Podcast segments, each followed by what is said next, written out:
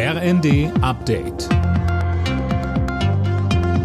Stündlich neu. Auf den Punkt informiert.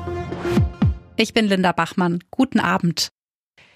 Knapp ein Jahr nach der russischen Invasion haben die westlichen Verbündeten der Ukraine weitere Unterstützung zugesichert. Gleichzeitig wies Außenministerin Baerbock auf der Münchner Sicherheitskonferenz alle Forderungen nach einem Abtreten besetzter ukrainischer Gebiete an Russland zurück. Dazu äußerte sich auch die FDP-Verteidigungsexpertin Marie-Agnes Strack-Zimmermann in der ARD. Wir dürfen ja nicht vergessen, dass Wladimir Putin die Ukraine weghaben will und entsprechend brutal vorgeht. Und wenn jemand zu Ihnen sagt, ich möchte Sie töten, was sagen Sie dann? Sagen Sie dann, okay, ich gebe dir meine beiden Arme, ich kann auch ohne meine Beine leben, aber ich will leben? Oder versuchen Sie sich zu wehren, um gesund zu bleiben? Genau das haben wir jetzt in der Situation.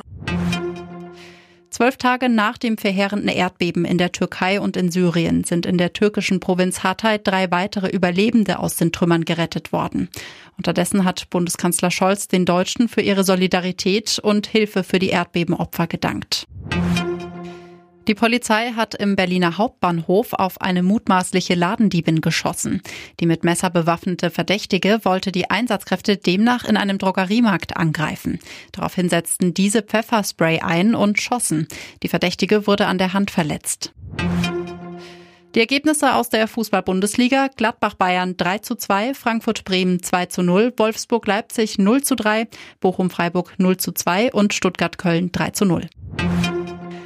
Bei der Biathlon-WM in Oberhof hat die deutsche Frauenstaffel Silber geholt. Das Team um Denise Hermann-Wick musste sich nur Italien geschlagen geben. Für Schweden gab es Bronze. Die Männerstaffel hat eine Medaille dagegen verpasst. Beim Überraschungssieg der Franzosen vor Norwegen und Schweden landete Deutschland auf Rang 5. Alle Nachrichten auf rnd.de